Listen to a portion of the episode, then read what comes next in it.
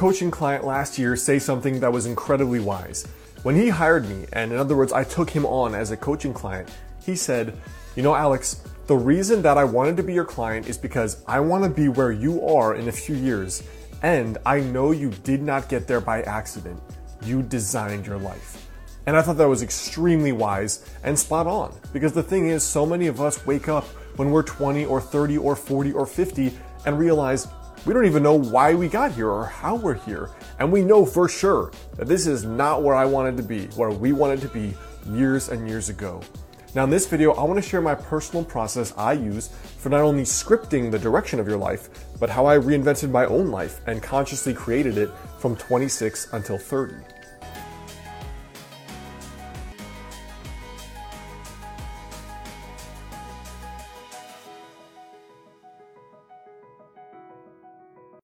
What's up, guys? Alex Heyne here, author of the book Master of the Day.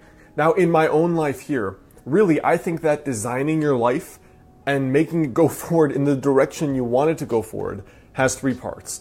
And the very first part is the design. The second part is the habits you use or you do on a daily basis.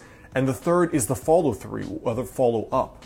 In other words, how do you actually stay on track when you get off track? Because half of the game of goal achievement is purely when you get punched in the face, what are you going to do differently to get back up and get back in the fight? Now, for me, the first thing is vision. It's basically the design. You know, if you just sit down for a day, you pour a coffee, you get out a piece of paper, and you write down what would be the coolest thing that could happen over the next five years in my life. If you just do that, you are already ahead of 99% of humanity who show up with no game plan, no vision for the future, no clue what they would like to create besides, you know, I would like more money, or I'd like that girl or that guy, or I'd like a nicer car. There's almost no consciousness or conscious energy given to thinking about what do I want to build in the future? Like, what consciously and concretely do I want to improve?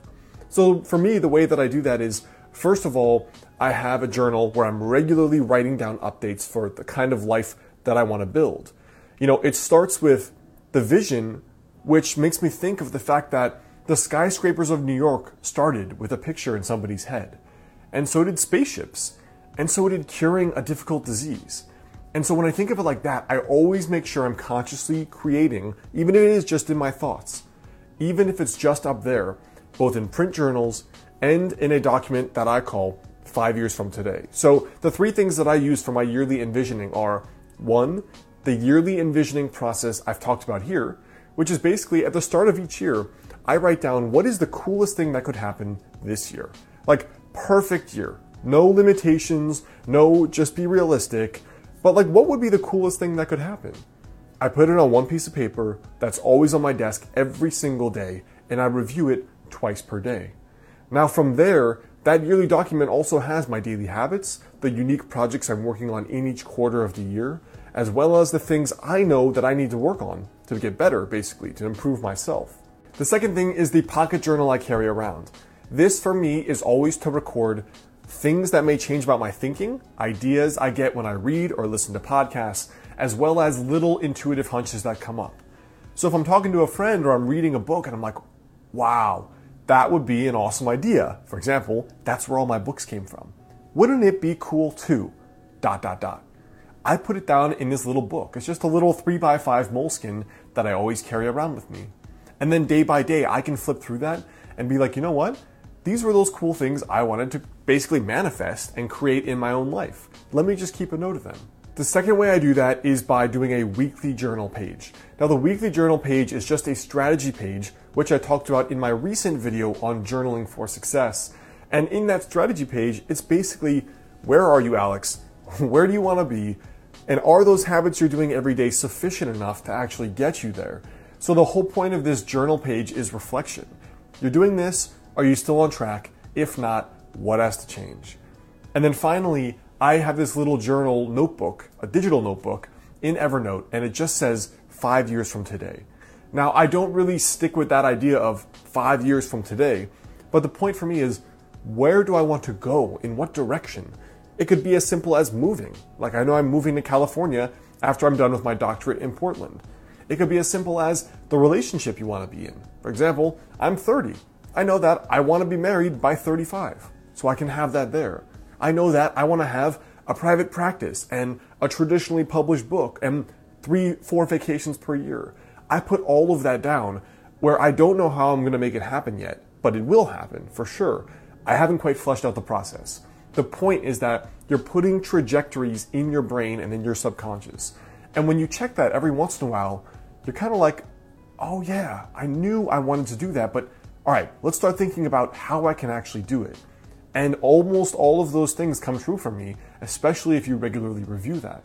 Now, the second piece here is your habits. So, the daily action steps that you're going to actually do to make that a reality.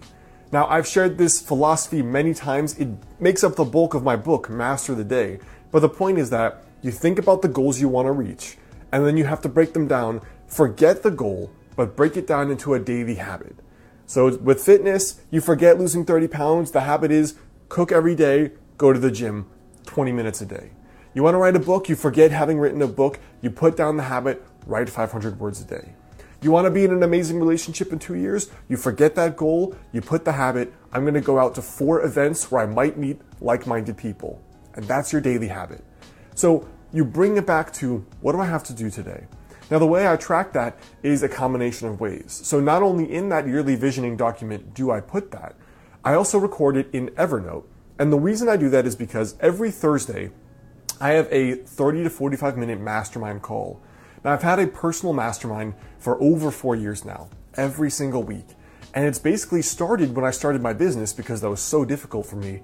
But it progressed to like, are you happy? Are you building the life you want? Are you is your ladder up against the right wall, as the saying goes? Because you might climb the ladder of success and realize you climbed the wrong ladder and you're not where you want to be. So it's also about conscious goal setting and being crystal clear on the path forward, making sure you're going down the right path you want to be down. So I actually have a maximum of three goals per year and then three habits per goal. For example, the goals are often much more complex than you think. Like, let's say you've only been sleeping five hours a night. Well, your daily ritual may have to be I'm going to disconnect from the computer at 11, I'm not going to have coffee after 5, and I'm not going to stress myself out with homework or with work after a certain time. It may take a few habits. Just like doing well in school or high performing at your work may also be more than one habit. It may mean I'm going to study this study strategy every day and apply that. Or I'm going to do an extra one hour of work per day or self study or something else. The way that I personally do it is just three habits per actual goal. And those I track in a weekly scorecard document, which is these are the three things. Did I do them Monday through Sunday? And then when I get to my Thursday night mastermind, we all get on the phone and I basically give a report. I did this 50% of the time, 90% of the time. This is what didn't work. This is what I have to improve. And then the third part for me about consciously designing your life and going forward is really just two things. It's the follow through to make sure you actually do these things. And then number two, it's following little intuitions about when you have to pivot. So the way I keep the follow through going is every night I do a little master the day journal page. The journal's not out yet, but I still have a print kind of document that I use for tracking did I do this? Where do I have to improve myself? The Thursday mastermind, which is a 45 minute call, we use Uber Conference for free. You could do the exact same with a few of your friends or people online. My very first mastermind was totally online people I'd met that were other internet entrepreneurs. Now, from there, I have the Thursday mastermind, I have the weekly strategy journal page, and I have my daily habit tracking. And besides those three things, all I do is carry around that little pocket Moleskine journal I told you about, because then I feel like if something doesn't feel right at all, like you're off track, you don't like this job, you're dating someone and you realize something's not right, I write down the intuitions because I can't always consciously articulate the next move. Sometimes it's easy, I want to move to California. Other times it's not. Do I stay in this relationship? Is this business still what really excites me? Am I proud of all the work I've created? Those are things that may be better governed by your intuition and better understood.